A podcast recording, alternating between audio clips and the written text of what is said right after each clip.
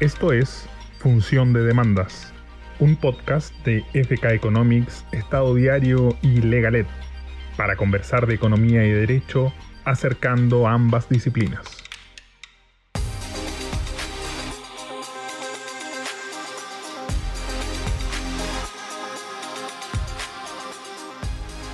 Hola, soy Juan Pablo Filippi y esto es Función de Demanda, podcast que hacemos FK Economic y Estado Diario con el objetivo de contribuir al acercamiento de las disciplinas del derecho y la economía. Hoy día sacamos la ola de cristal y nos preparamos para hablar del futuro.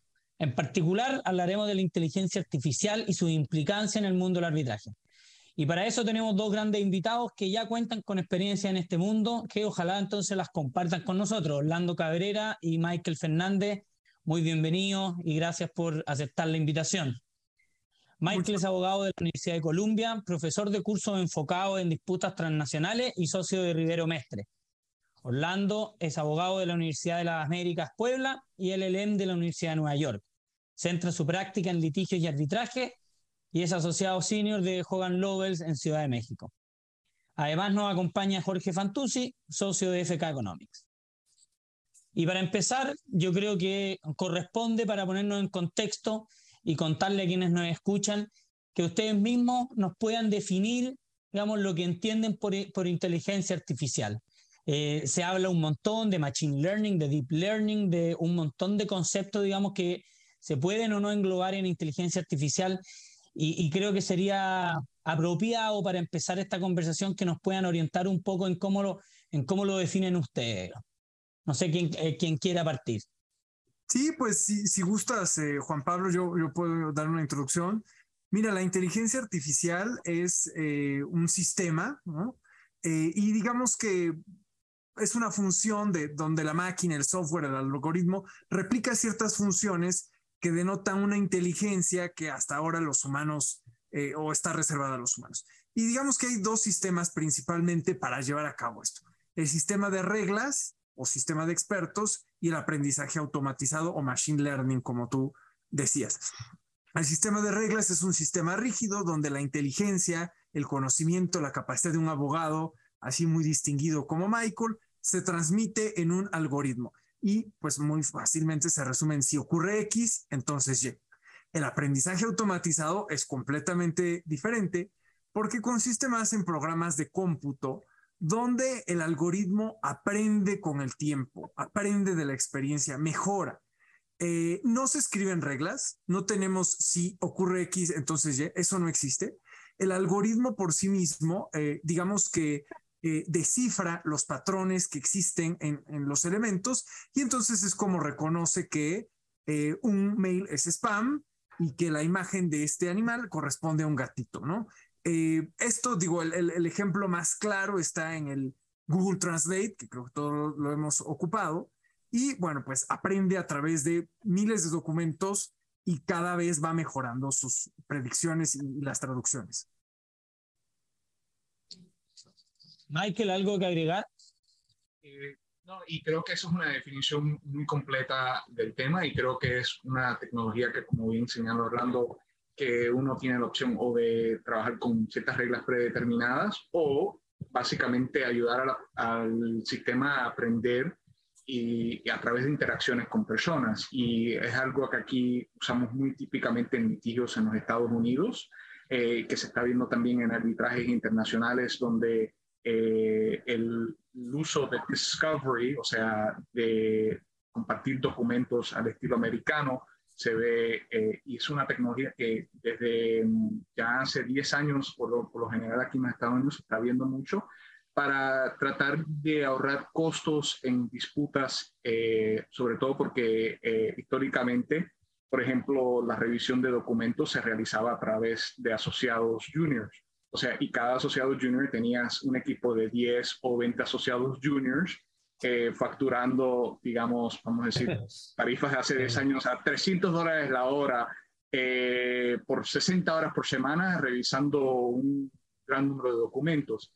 Y lo que ha pasado es que básicamente a través de esos sistemas que se han ido desarrollando, es por la necesidad de tratar de reducir estos costos para, para, para manejar estas disputas de una forma más eficiente para el cliente. Eh, los abogados, eh, con el apoyo de empresarios de tecnología, hemos desarrollado técnicas electrónicas para la revisión de estos documentos. Y creo que eso ha sido muy importante para, para agilizar un poco los procesos y, o sea, y en un caso, por ejemplo, que tuve de un presupuesto muy mínimo, tuvimos más de medio millón de, medio millón de documentos por revisar y a través de algunas horas de yo entrenar ese, esa computadora, se hizo la revisión de los documentos eh, y en muchos casos se, se hace hasta con eh, mayor precisión que la que se haría con una persona, que es lo impresionante de todas estas tecnologías. Y justamente respecto de ese, de, ese tema, o sea, a mí en lo personal no me cabe duda de que es bastante más eficiente revisar, y más que eficiente, posible, porque revisar 500.000 documentos en los plazos que uno tiene a veces es una tarea que simplemente no se puede lograr, digamos. Y por lo tanto, estas máquinas, digamos, estos software, estos algoritmos nos permiten llegar mucho más allá de lo que podríamos. Pero tiene sus consecuencias también, como bien decías, que hace 10 años se necesitaban 10 asociados junior y hoy día probablemente con uno basta que lidere el proceso, digamos, del software que está haciendo el trabajo. Entonces, en ese contexto donde claramente va cambiando la composición de los equipos, donde van cambiando las tareas que se le asignan a, cada uno de los abogados, digamos, eh, sabemos que esta herramienta existe. Tú, tú mismo decías que hace 10 años se están desarrollando en Estados Unidos, al menos mi experiencia eh, de, lo que hemos visto en Latinoamérica, estamos bastante más atrás. Quizá el caso Orlando puede ser distinto porque también es una firma americana, digamos, pero, pero no sé si estará de acuerdo en que, en que eso es lo que se ve, digamos, en Latinoamérica, un poco atrasado. Entonces, en este contexto, mi pregunta es, ¿cómo se están preparando las firmas para adaptarse a esta, a esta nueva era de la inteligencia artificial? ¿Hay, hay estrategias y objetivos claros de cómo incorporar esta herramienta? Eh, o, simplemente van reaccionando eh, eh, a medida que pasa el tiempo y, descubren que hay un software que los ayuda a mejorar, por ejemplo, el case tracking. Y por su lado, el equipo corporativo ve que existe un software de, para el due diligence y lo toman por su lado. Son, ejercicios, esfuerzos aislados de las distintas prácticas dentro de un estudio o las firmas tienen tienen un, un, un, objetivo, una estrategia de transformación digital finalmente, porque esto es un tema cultural. Como la empresa igual que en las empresas, donde tienen que, tienen que lograr un, un, cambio cultural de manera tal de poder, digamos, incorporarse a este, este nuevo mundo. ¿Cómo, ¿Cómo, abordan las firmas, digamos, este, este tema, más allá de, de, de la, del detalle, la especificidad, digamos, de utilizar o no cierto software? Michael, si quieres, empiezas tú en esta oportunidad. Sí. Seguro. Y yo he estado en varias firmas, entonces puedo hablar de varias firmas, no voy a señalar una sola firma en respecto a cómo va incorporando la tecnología, pero de lo que he observado eh, trabajando ya en distintas firmas, eh, no hay una estrategia necesariamente centralizada de cómo utilizar la tecnología. O sea, no es que hay necesariamente alguien pensando, vamos a usar esta tecnología de esta tal forma para una disputa, vamos a usar esta otra tecnología para una para nuestro equipo eh, transaccional, son los mismos equipos que van en muchos casos experimentando con la tecnología inicialmente, luego se, observa que, que, la tecnología tiene una utilidad y de ahí se va incorporando más a través de otros casos. Entonces, es más, cada equipo lo va probando y de ahí la firma la va adoptando. Eh, y creo que eh, y cada firma en ese sentido es muy distinto. Algunos quizás sean un poco más centralizados, otros un poco más flexibles, otros más renuentes. También depende de la composición de los equipos. O sea, hay, hay muchos socios, por ejemplo, lo que aquí, eh, el, el, proceso que estaba, que comenté anteriormente en mi primera intervención es, aquí se llama Technology Assisted Review, que es la revisión de documentos apoyados por tecnología. Algunos socios tú les mencionas Technology Assisted Review y van a, y, van a pensar que eres marciano. O sea, porque no, no, conciben, no conciben que la computadora lo pueda hacer y que lo pueda hacer hasta mejor que un asociado. En cambio, hay otros que, que, están, que, que se, se prestan muy fácilmente para cogerlo. Y a veces uno se cree que es entre más mayor la persona, más renuente para, para dar nuevas tecnologías. Y no es necesariamente así. Yo, yo, lo he visto en algunos casos eh, yo trabajaba, por ejemplo, en una firma con un socio mm, que ya debe tener casi 90 años y el señor era un salvaje con la tecnología, era una persona muy, eh, muy dispuesta a experimentar con nuevas tecnologías y otros socios, digamos, en sus 40 y 50 mil renuentes. Creo que entonces depende mucho de la mentalidad de, la firma, de los equipos y todos de, de cuán dispuestos estén a usarlo y también la presión de los mismos clientes por usarlo, porque hay algunos clientes que, que, que entienden el beneficio de esto para sus bolsillos y obligan a las firmas a que adopten estas nuevas tecnologías. Hay otros que no y las firmas no lo hacen. Creo que eh, depende mucho y creo que eh, con el tiempo vemos más eh, predisposición a hacerlo. Incluso hay jueces, se han visto jueces aquí en los Estados Unidos que han obligado a partes a usar tecnología porque van y dicen, eh, señoría, necesitamos un plazo de, no sé, un año para revisar todos estos documentos y el juez le dice, usen la tecnología, que con eso pueden hacerlo en tres meses o lo que fuera, ¿no? Entonces, hay, hay también vemos mucha presión para, para adopción fuera del sistema, pero es, depende y no es un proceso donde se pueda decir, que se va adoptando estas nuevas tecnologías de forma eh, a través de diferentes firmas. Es, es, algunas sí, algunas no. Y creo que las que las adoptan van a tener una gran ventaja hacia el futuro, porque en principio puedes ofrecerle un mejor servicio a tu cliente por un costo muy inferior. Y en el capitalismo eso es lo más importante, poder ofrecer bienes de mejor calidad por, por menor precio. Entonces creo que, que, eso al final lo va a incentivar mucho, pero lo vemos, es un proceso lento. A, mí me gustaría agregar ahí eh, algunos puntos a lo que dice Michael. Coincido en que es más como por prácticas y hay algunas que naturalmente por la cantidad de documentos, por ejemplo, el equipo de investigations, white collar, arbitraje, litigio, el, el equipo de antitrust, los, los que hacen competencia económica, pues naturalmente tienen esas cantidades masivas de documentos y hace mucho sentido tener acceso a esas herramientas. Me imagino que Michael se refiere a Brainspace Relativity, donde vas enseñando al algoritmo, aprende y saca documentos y eh, eh, eh, eso coincido, ¿no? Creo que va más por prácticas. la firma donde estoy, Hogan Lovells, tiene pues alguna política de estos temas de tecnología. No necesariamente se aplica igual a todos porque pues no, no todo se puede, pero creo que eh, en este sentido pues sí falta mucho conocimiento a los abogados y aquí felicito a Juan Pablo y a Jorge porque pues naturalmente el abogado está ahí en sus libros, este, en su computadora, muy cómodo y alejado de esta transformación tan vertiginosa donde eh, lo que vamos a ver en los próximos años, por ejemplo, Ray Kurzweil dice que una máquina ordinaria de computadora va a tener, una máquina de escritorio va a tener eh, la capacidad más que eh, 100 mil cerebros juntos, ¿no? En, cuestión de algunos años. Entonces, este, creo que falta mucho conocimiento. Y tú decías, Juan Pablo, bueno, es que América Latina a lo mejor está un poco lejos de Michael, la realidad de Estados Unidos, o, o yo que soy una firma internacional con ciertas capacidades, pero creo que hay un punto muy interesante en la tecnología que funciona a escala.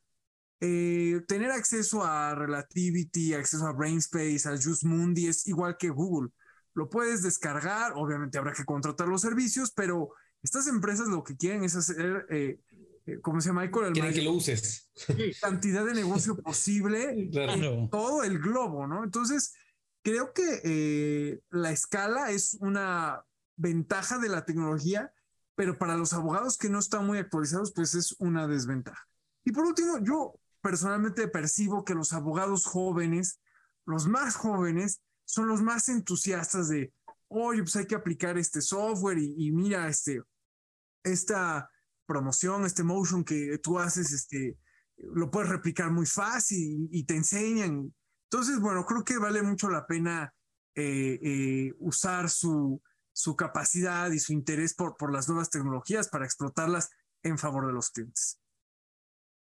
Y, respecto de ese tema, que se me, me adelantaron un poco la, la, pregunta que venía, que tiene que ver con esta, con esta diferencia generacional que siempre existe. Nosotros en, en, nuestra línea de trabajo, a nosotros nos, y, y, es la razón por la cual hacemos este podcast, entre otras actividades que hacemos. O sea, desde hace años nos veníamos dando cuenta de esta brecha que existe en términos en términos de conocimiento entre las disciplinas de la economía, digamos, y el derecho. Nos, nos pasa hasta el día de hoy cada vez menos de que no es tan fácil comunicarle, transmitirle conceptos económicos a un abogado y no tiene por qué, no es por deficiencias, digamos, del abogado, sino es que por una formación completamente distinta. Lo mismo nos pasa a nosotros con lo que nos transmiten los abogados. Eh, eh, y eso necesariamente va a ocurrir siempre, pero cada vez uno ve que los arbitrajes en particular se van sofisticando, se van sofisticando en términos de, de conversar, de complementarse mucho más con otras disciplinas.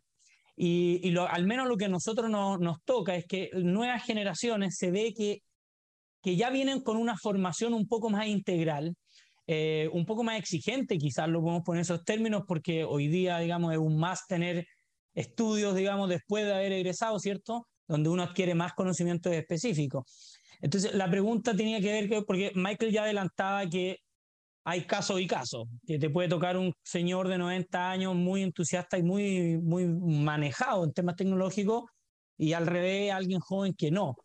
En general, ustedes ven que lo, más allá de que sean entusiastas, porque eso no me cabe duda, por, el hecho de ser nativos digitales, digamos, le, le, acomoda y conversa mucho más, digamos, con estos temas, pero ¿hay una preparación? ¿Vienen con mayor preparación o, o esa preparación, entre comillas, digamos, se queda en el entusiasmo, que ciertamente es un buen punto de partida, digamos, para incorporar estas tecnologías?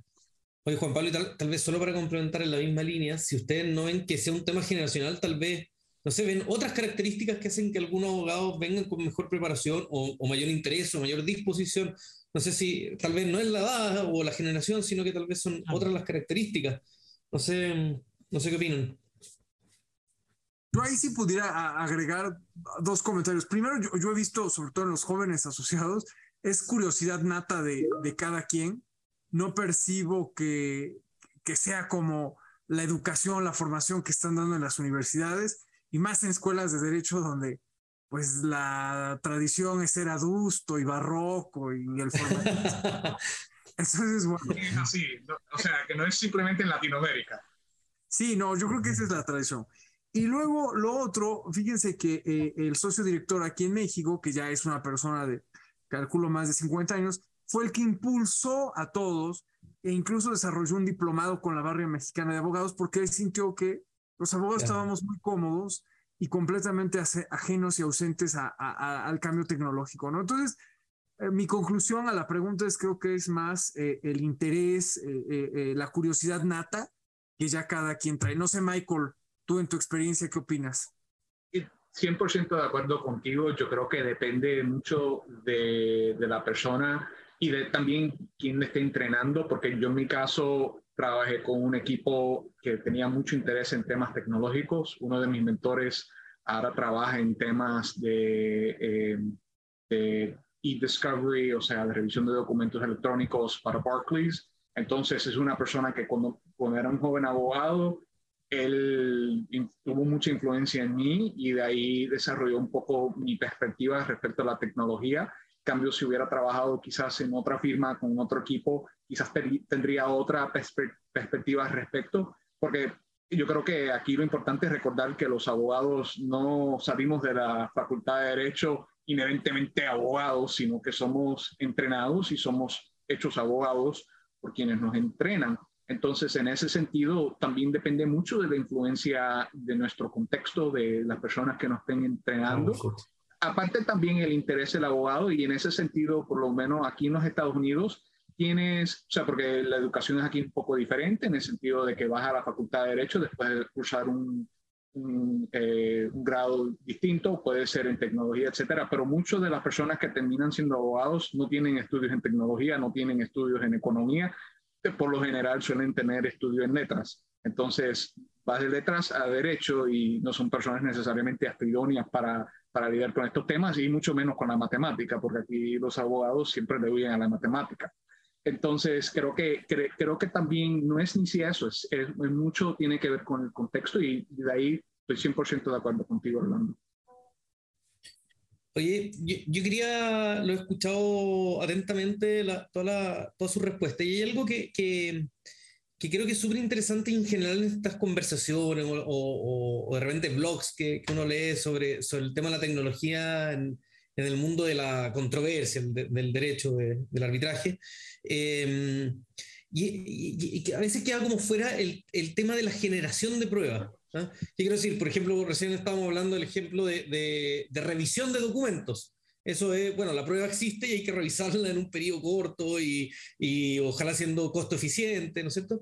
Pero, pero hay muchos, eh, no sé si son muchos, pero nosotros nos ha tocado en un par de casos en que herramientas de, sobre todo de Machine Learning o de, que finalmente tiene estadística de fondo, ¿no es cierto?, que, es parte de nuestro entrenamiento, eh, hay muchos casos en que, en que la inteligencia artificial te puede ayudar a generar pruebas.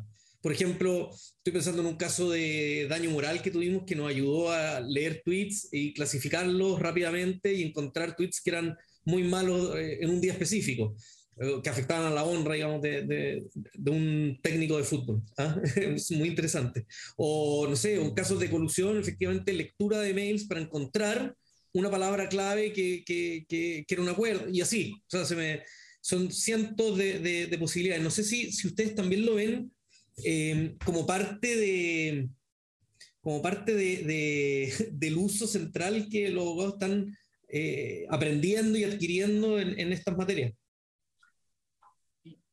Yo, yo lo veo de esa forma exactamente porque típicamente cuando he usado eh, Technology Assisted Review, la revisión así de tecnológica, lo he programado de tal forma para que me diga cuáles son los documentos más relevantes y más pertinentes para mi disputa. También hasta lo uso en muchos casos para la investigación de derecho, porque aquí tenemos otras herramientas eh, de investigación, o sea, Westlaw, Lexis, y, y, y, cuando yo empecé no eran ni siquiera tan sofisticadas como son ahora. Ahora son muchísimo más sofisticadas y los tipos de búsquedas que pueden realizar son impresionantes, ¿no?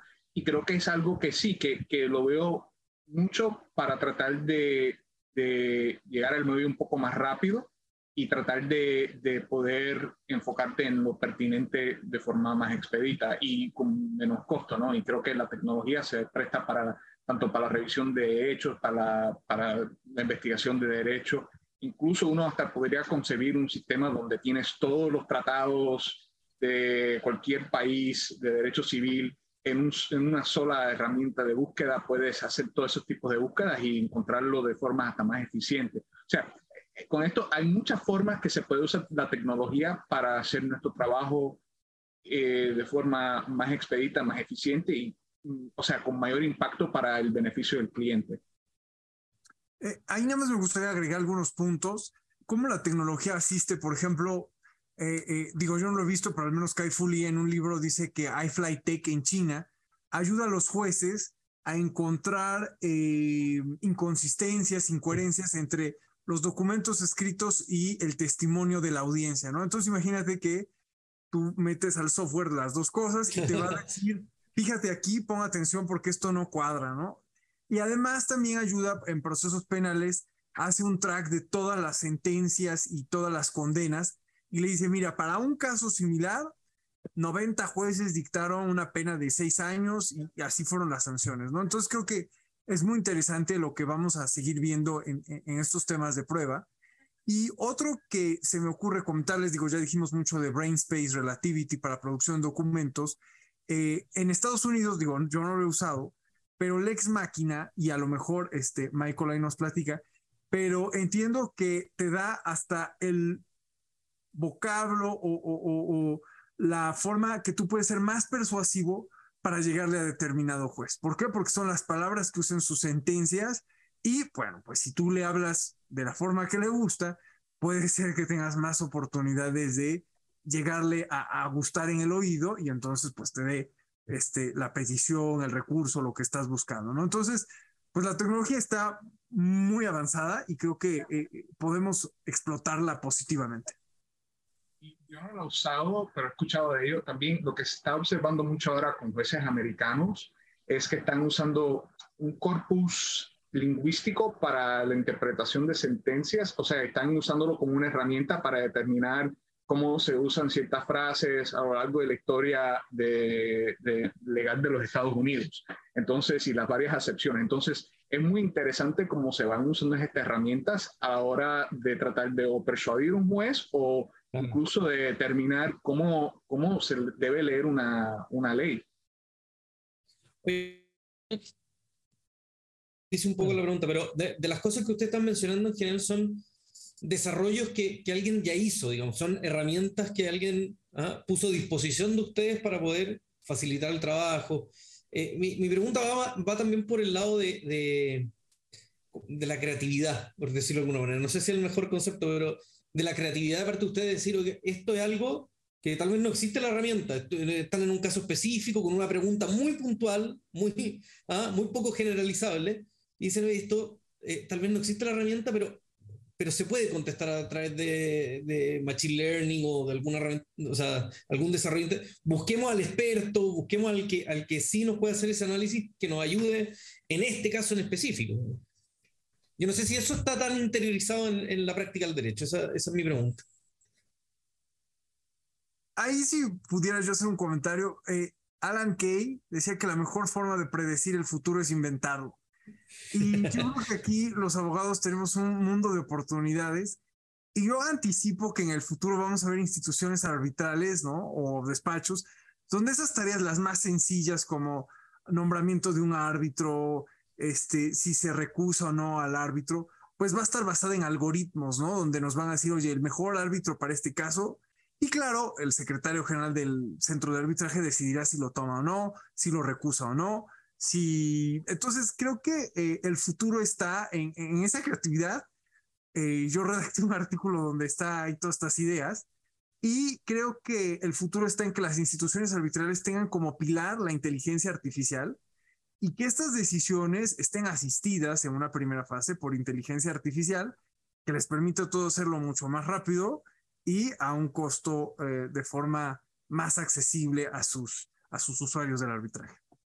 En ese punto, perdón, perdón, en ese punto, Orlando, que me quedó dando vuelta lo de las instituciones arbitrales, porque después de escucharlo a usted, me quedo con que pareciera ser que hay una práctica ya bastante consolidada por una buena parte de los abogados en incorporar estas herramientas y están todos felices trabajando con todos estos software, pero tengo la sensación, y quizá es algo mío nomás, de que uno no, no, ve esa misma proactividad, digamos, por parte de las instituciones arbitrales, los centros de arbitraje. Cuando, cuando uno ve al mismo tiempo que están muy preocupados por los arbitrajes abreviados, porque la gente quiere algo más rápido, más barato, etcétera, eh, vemos que por un camino paralelo a lograr un objetivo parecido, digamos, es la incorporación de la inteligencia artificial.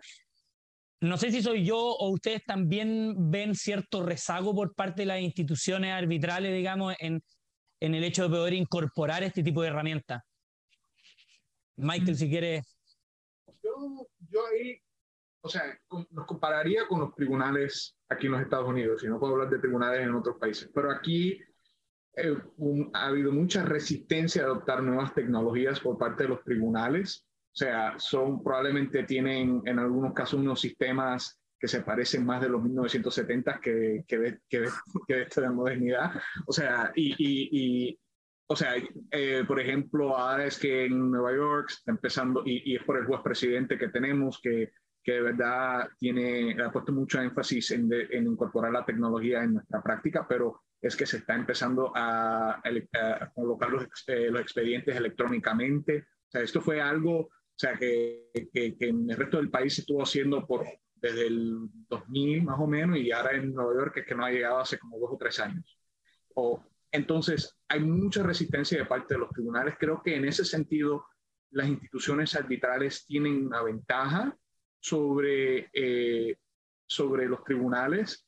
Creo que podrían ser más abiertos un poco a, algunas instituciones a la tecnología y, y, creo que hay algunas que son más que otras según y, y, y, creo que les puede beneficiar mucho a las instituciones tener esta apertura hacia la tecnología, sobre todo si están manejando muchos casos, porque lo que, lo que se demuestra a través de la tecnología es que si tienes un buen sistema tecnológico donde puedes monitorear tus expedientes y todos de forma electrónica, es que puedes ampliar tu capacidad para tomar casos y creo que les beneficiaría mucho eso. Entonces, creo que esa apertura les, les, les, haría bien, tienen incentivos para hacerlo, lo que falta es esa visión de hacerlo, ¿no? Y creo que algunas tienen más que otras.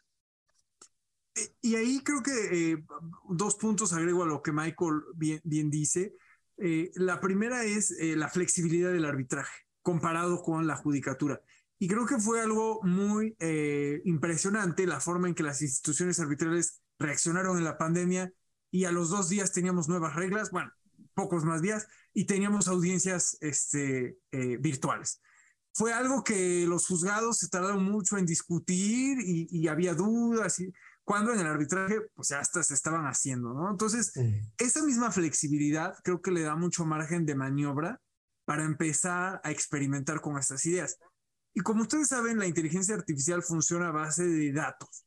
Necesita muchísimos datos. Y creo que aquí es donde algunas instituciones como el CIADI, CCI, que están haciendo un esfuerzo importante por el principio de transparencia y que se hagan del conocimiento público versiones públicas, a lo mejor donde eliminas el nombre de las partes, montos, ayuda muchísimo a que en el futuro el algoritmo tenga esa base de datos en la cual pueda estar eh, eh, tomando la información para hacer sus futuras predicciones. Entonces, ¿se está haciendo algo? Sí. Eh, puede hacerse más, definitivamente, pero yo creo que hay gran campo de oportunidad para seguir avanzando. Muchas gracias. Yo creo que ya estamos un poco en el tiempo, está muy entretenida la conversación y podríamos seguir conversando un buen rato. Quizás tengamos que hacer una segunda parte de este tema, probablemente, eh, pero no queremos alargarnos mucho más. Quedan grandes desafíos por delante para la industria y para el mundo del arbitraje en términos de, de apropiarse, digamos, de estas nuevas tecnologías, capacitación por parte de los abogados, eh, por parte de las firmas, quizás tener una mayor apertura a un cambio, a un cambio una cultural, a una transformación digital más integral. Y por supuesto lo que hablábamos recién, la apropiación por parte de las instituciones de arbitraje y de, los tribunales civiles especialmente de estas nuevas tecnologías. Así que grandes desafíos por delante, eh, entretenidos por los demás todos ellos, que van a seguir cambiando la manera de hacer nuestro trabajo. Así que los quiero les quiero agradecer nuevamente por haber aceptado la invitación y haber tenido esta agradable conversación. Eh, esto fue Función de Demandas, podcast de FK Economics y Estado Diario. Buen día.